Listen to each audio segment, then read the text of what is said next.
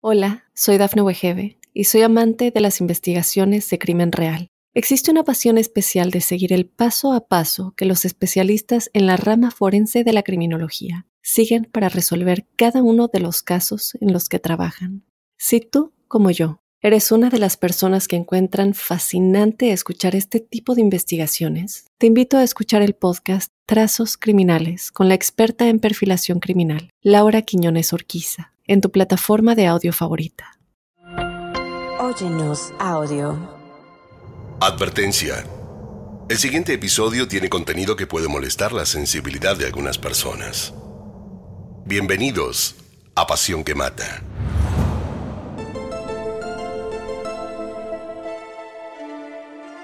Una adolescente asesinada, 50 cuchillazos, un secreto sexual que no debía salir a la luz una ciudad absolutamente consternada y una historia que mantuvo en vilo a los Estados Unidos. Esto es Pasión que Mata, una producción original de Óyenos Audio, en donde analizamos los asesinatos más terribles, las historias de celos, engaño, abandono y ambición que llevaron hasta la locura a sus protagonistas. En el episodio de hoy hablaremos de Skylar Nice, la joven de tan solo 16 años cruelmente asesinada. Soy Fabián Carabajal. Bienvenidos.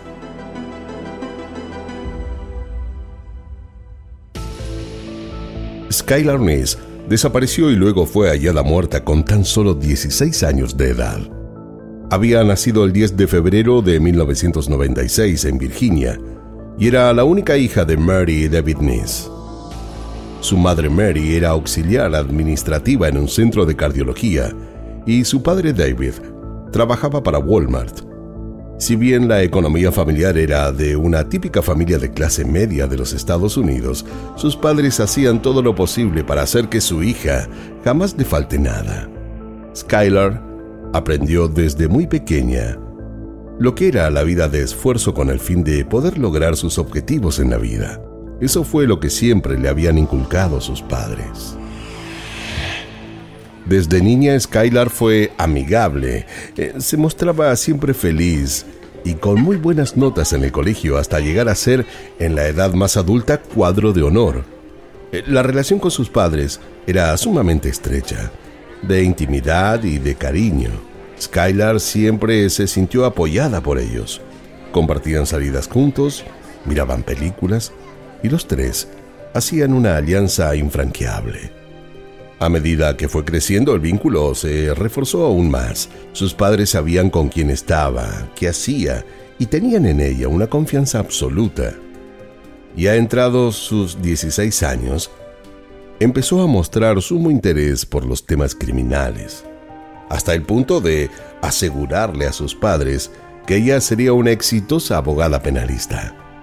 Responsable en todo, no solo llevaba excelentes notas en el colegio, sino que además, hacía un tiempo, ya desde sus 15 años, trabajaba para poder costear sus cosas y de alguna manera ayudar en la economía familiar, sin que tanto David como Mary se lo hubieran pedido. Estudiaba por las mañanas en la escuela de la ciudad y por las tardes trabajaba en el restaurante Wendy's, y como toda chica de esa edad, Skylar tenía dos amigas en quienes confiaba mucho y eran su compañía todo el tiempo. Rachel Schaff y Sheila Eddy. Sheila era también hija única, pero con muchos problemas familiares. Sus padres se habían divorciado luego de que su papá sufriera un accidente que lo dejó con una invalidez permanente. Su madre, por su parte, Salió adelante con la niña y tiempo después rehizo su vida volviéndose a casar. Ella no encontró más remedio que acomodarse al nuevo esposo de su madre. Sheila sufría por la situación que atravesaba su padre, el dinero que le faltaba a su madre para poder costear sus gastos, el nuevo hombre de la casa, pero lo hacía en el más profundo silencio. Y esto no le impidió tener una vida aparentemente normal altas calificaciones en la escuela y muy buenas amigas. Rachel había sido la última en incorporarse al grupo. Al igual que sus otras dos amigas, era hija única. Una estudiante ejemplar, amante del canto y el baile, eh, se alistaba en cuanto acto de la escuela hubiera, histriónica y muy divertida. Rachel Schaff apareció en sus vidas para cambiarla para siempre, ya que esta pelirroja acaparó la atención de Sheila, quien, al igual que ella, compartía un infierno familiar marcado por la ausencia de los padres, problemas económicos y por consiguiente sufrían juntas esa impuesta soledad a la que sus padres parecían haberlas condenado.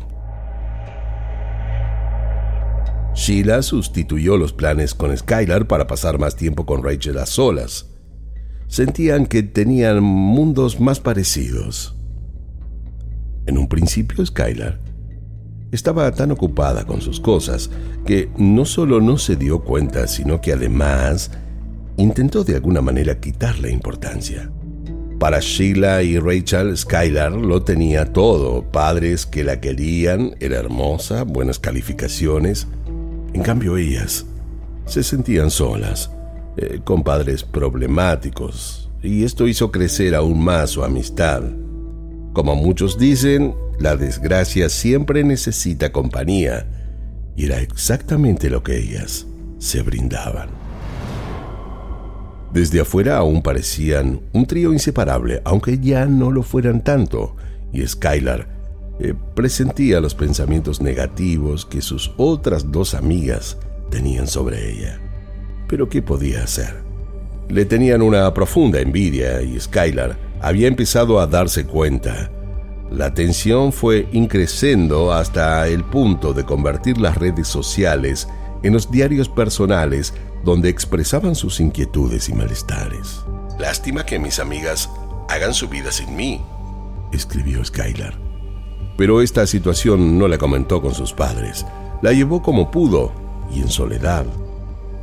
Todo igualmente empezaba a notarse, pero no dejaba de ser en apariencia una situación típica de los problemas entre amigos en la adolescencia. Hasta que algo, finalmente, ocurrió entre ellas.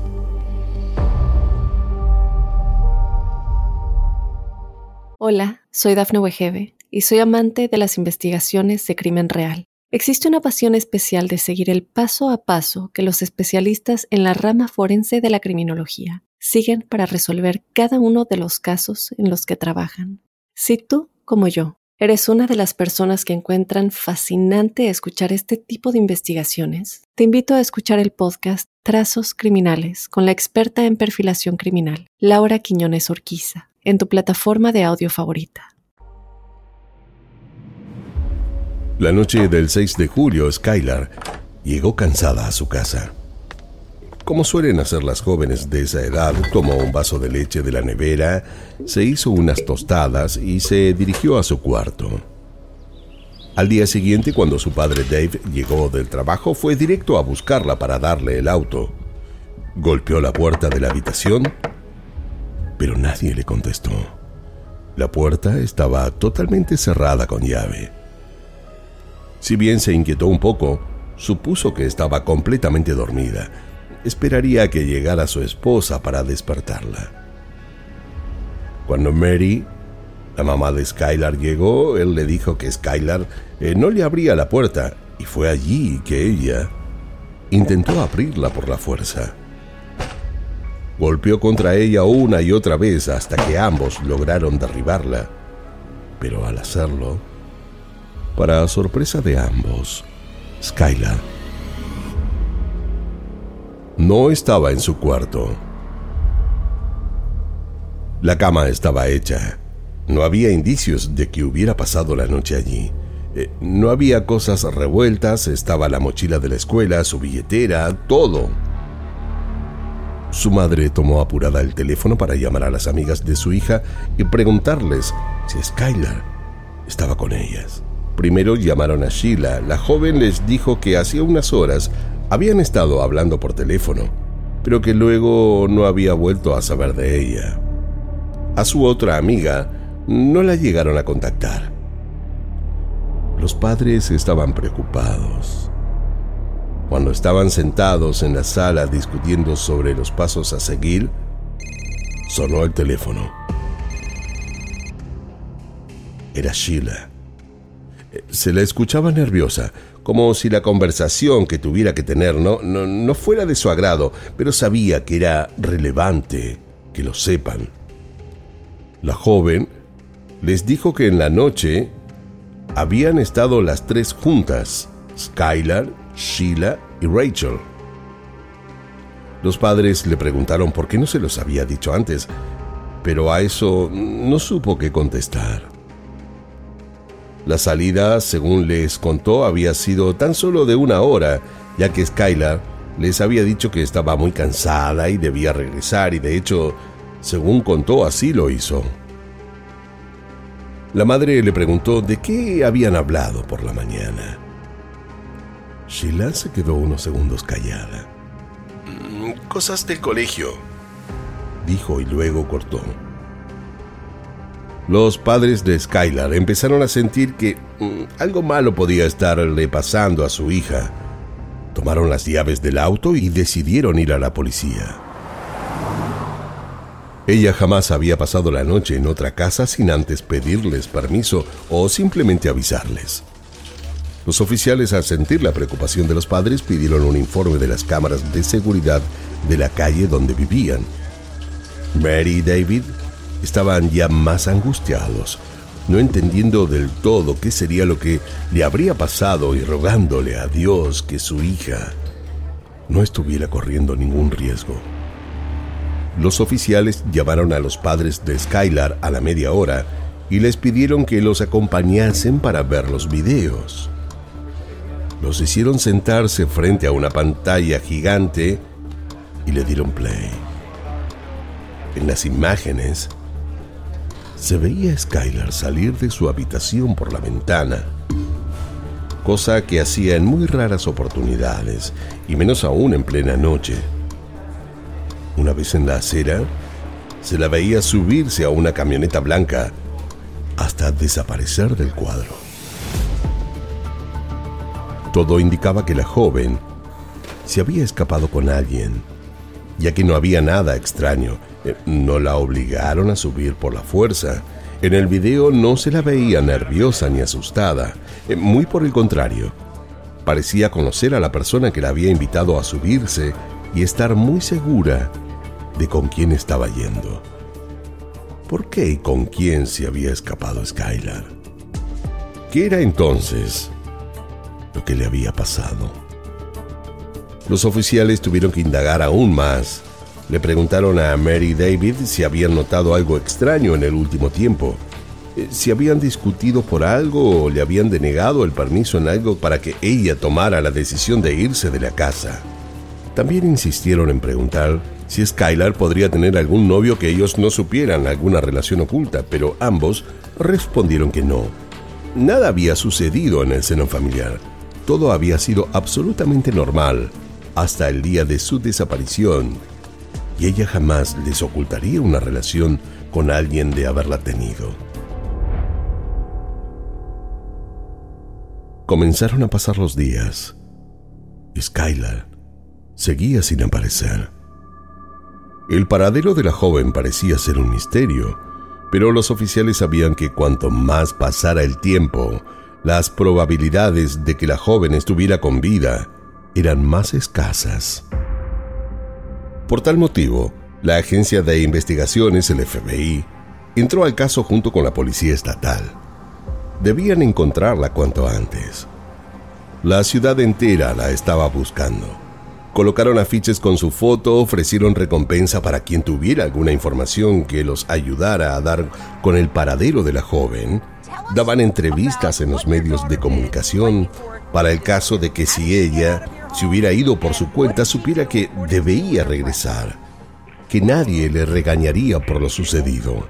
Hasta sus mejores amigas, presas de la desesperación, se sumaron a la búsqueda.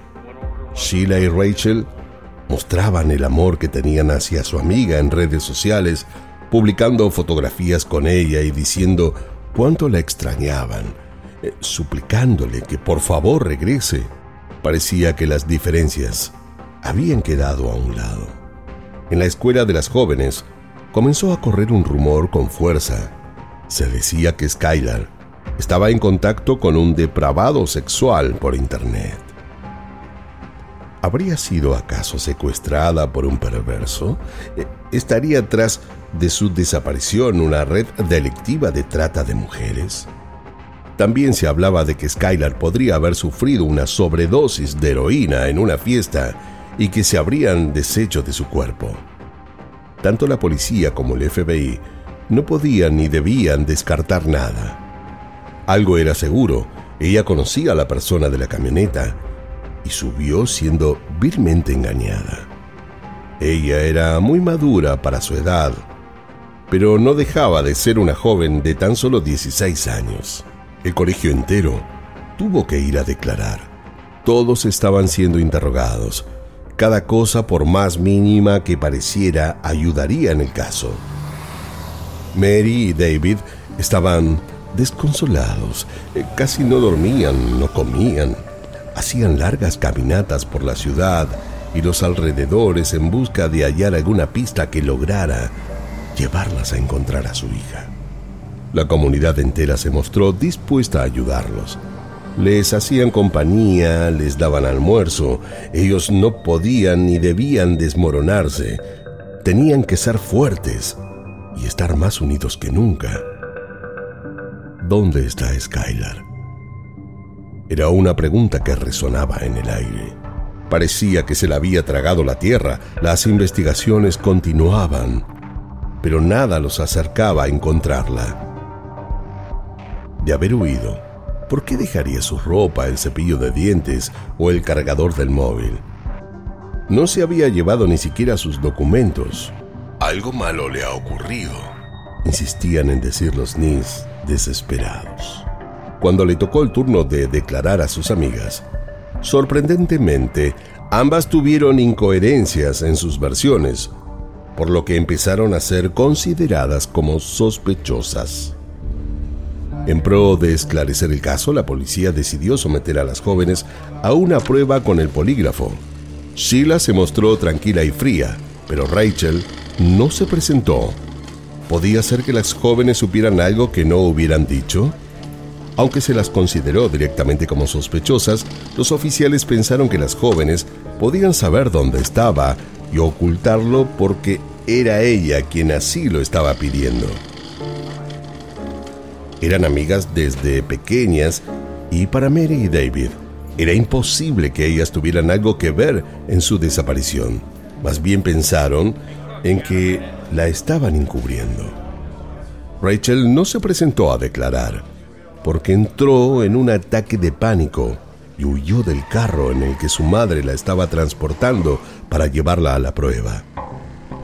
Desde que su amiga había desaparecido, estaba teniendo conductas agresivas y extrañas. Su madre había tenido que llamar a la línea de emergencia, diciendo que su hija estaba incontrolable.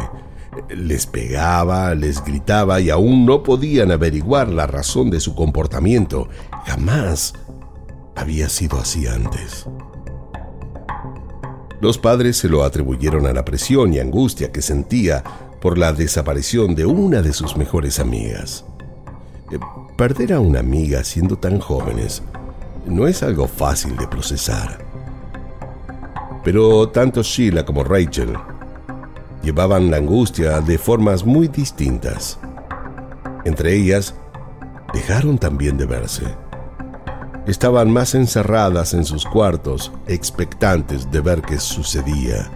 ¿Qué noticia nueva aparecía, pendientes, en apariencia de hallar a Skylar? Una de las investigadoras del caso, la oficial Jessica Colbank, sospechó desde el principio de la versión de las amigas de la víctima.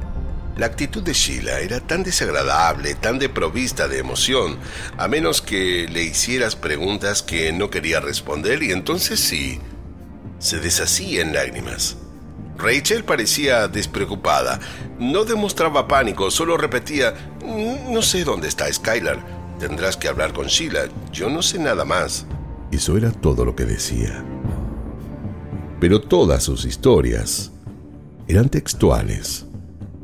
Parecían haberlas aprendido de memoria y tenerlas sumamente ensayada. El oficial pensó que estaban actuando y que ambas estaban empezando a estar muertas de miedo. Pero sin un motivo legítimo, eh, no podían proceder a sus arrestos. Solo quedaba esperar y seguir investigando hasta que una de las dos cometiera un error o se viniera abajo.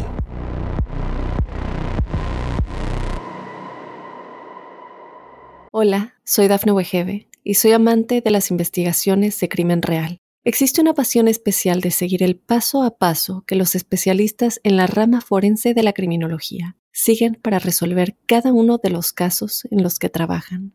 Si tú, como yo, ¿Eres una de las personas que encuentran fascinante escuchar este tipo de investigaciones? Te invito a escuchar el podcast Trazos Criminales con la experta en perfilación criminal, Laura Quiñones Orquiza, en tu plataforma de audio favorita. Y fue así. Una tarde Rachel, en medio de su desesperación, decidió ir con las autoridades. Le pidió a su madre que la llevara y ella, sin preguntar demasiado, así lo hizo se dirigieron hasta la oficina de la policía más cercana y al llegar fue Rachel, quien pidió de hablar con un oficial y en el medio de una crisis de llanto dijo lo que nadie hubiera querido escuchar.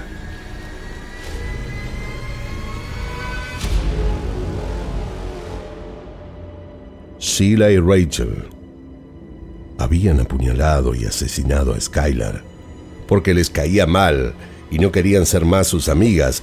Esto fue lo que les dijo a las autoridades. Estos habían sido los tristes y lamentables motivos por los que ella aseguraba que la había asesinado. Los oficiales le pidieron que los llevara donde habían ocurrido los hechos.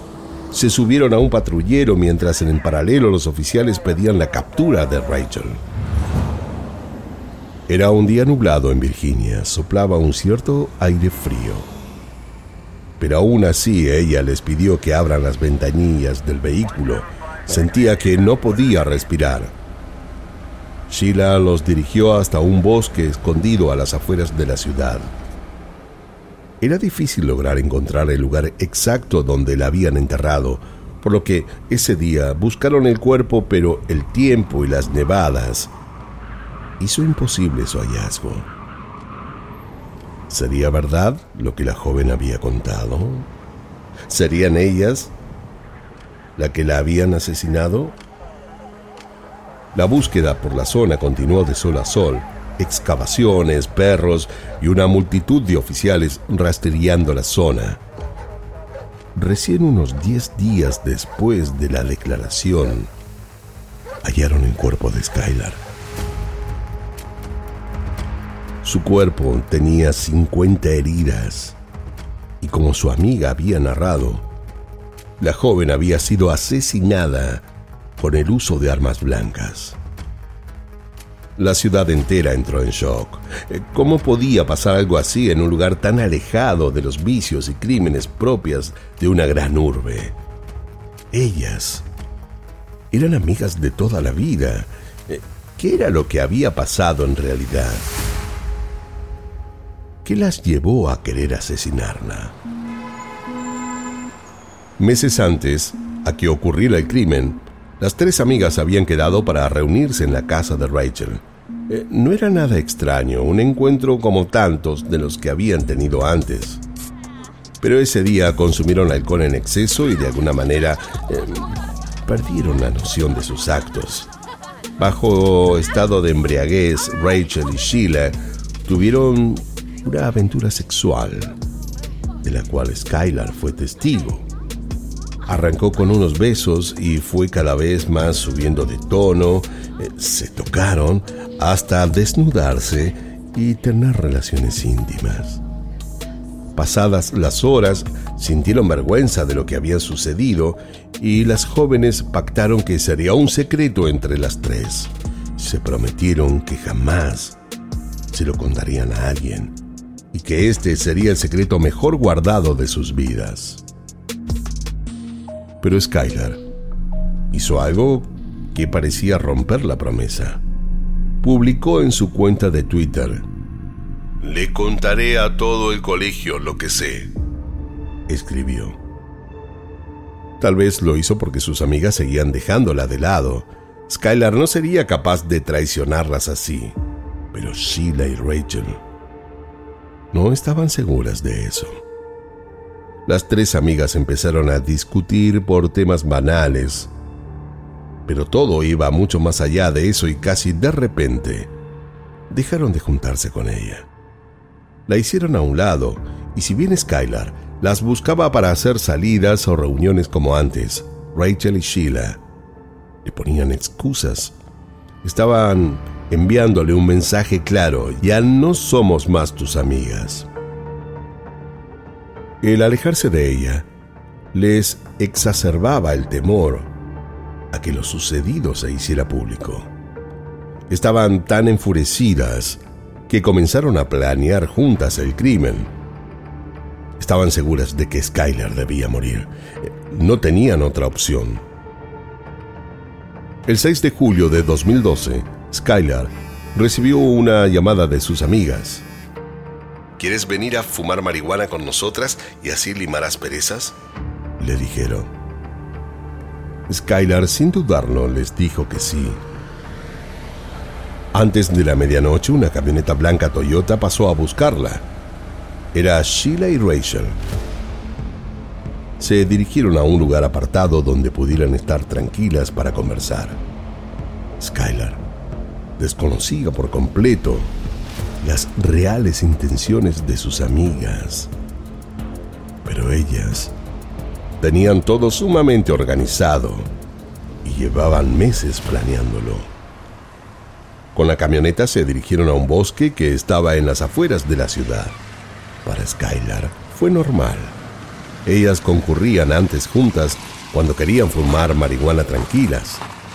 Al llegar al bosque, las tres adolescentes salieron del vehículo para poder fumar y tirarse en el pasto como siempre. Al salir, Sheila y Rachel le dijeron a Skylar que habían olvidado bajar el encendedor. Skylar entonces se ofreció a ir por él. En ese momento, sus dos amigas, a la cuenta de tres, se abalanzaron sobre ella clavándole los filos de dos cuchillos en varias partes del cuerpo. Eh, todo sucedió tan rápido y agarró a Skylar por sorpresa que apenas pudo defenderse. No entendía qué estaba pasando, solo sintió cuando algo impactó sobre su cuerpo. Eran los cuchillazos. No había señales de que hubieran forcejeado, como si se hubiera dejado matar o el miedo la hubiera paralizado. Los cuchillazos fueron tan certeros que Skylar, en minutos, había fallecido. ¿Por qué habían tenido que llegar a matarla? Skylar era una fiel defensora de la comunidad LGTB. Pero el problema no era Skylar, sino que lo cuente. Rachel venía de una familia muy conservadora y religiosa. Además, estaba en una relación sentimental con un hombre, por lo que el haber tenido relaciones sexuales con una mujer sería un completo escándalo si alguien se enterase. Sus padres la habrían castigado y su vida se habría convertido en un total y absoluto desastre. Todo había sido calculado. Juntas habían elaborado un plan perverso un secreto sexual desencadenó este siniestro crimen. Horas antes de quedar con Skylar aquella noche, Rachel y Sheila acordaron juntas tomar diversos objetos de sus casas para usarlos durante el asesinato. Rachel además debía ser quien llevara una pala y fue Sheila quien tomó dos cuchillos de la cocina de su casa.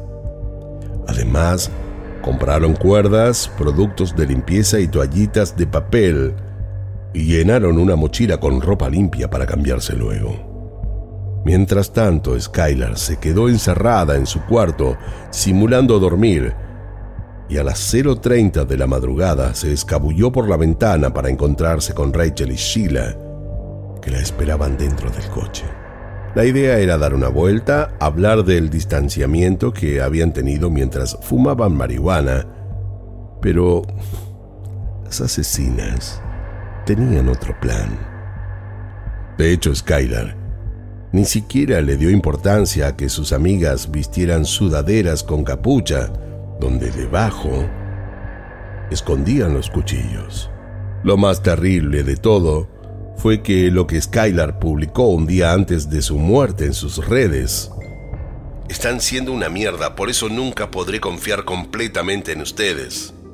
Eso había escrito. La oficial Colebank terminó por identificar el vehículo al que se subió Skylar esa noche. El mismo pertenecía a la familia de Sheila. Cuando las autoridades compararon las imágenes de la cámara de los Knicks con las encontradas a altas horas de la madrugada de esa misma noche en otro punto de la ciudad, pudieron confirmar que en su interior viajaban Rachel y Sheila. Las armas del crimen, los dos cuchillos con los que apuñalaron salvajemente a Skylar, todavía tenían sus ADN. También estaba el material genético de la víctima descubierto en el maletero del coche de los Eddie. Rachel fue acusada de asesinato en primer grado, en tanto que Sheila sostuvo su inocencia.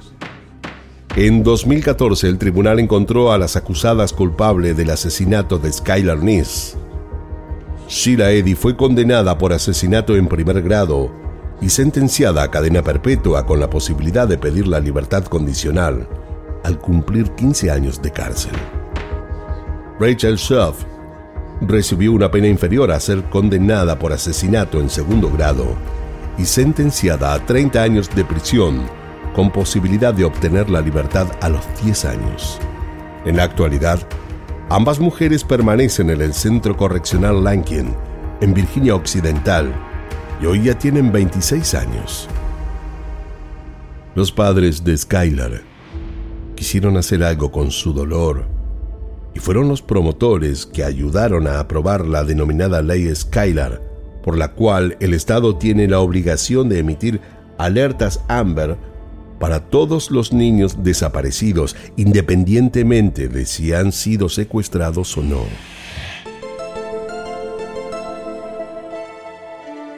El bosque donde apareció el cadáver de Skylar Nice se convirtió en un lugar de conmemoración para que jamás vuelva a ocurrir un hecho semejante.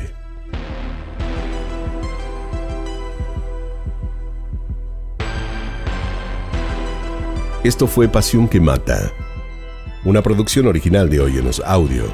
No olviden suscribirse y calificarnos en todas las aplicaciones de podcast. Soy Fabián Carabajal y nos escucharemos en el próximo episodio, en donde como siempre descubriremos cómo la obsesión puede confundirse con amor, cuando en realidad llega a ser una pasión que mata. En la narración Fabián Carabajal, producción ejecutiva Dafne Wigebe, guion y producción Débora Montaner, edición y montaje Fabián Carabajal, Diego Arce, música original Jano Joel.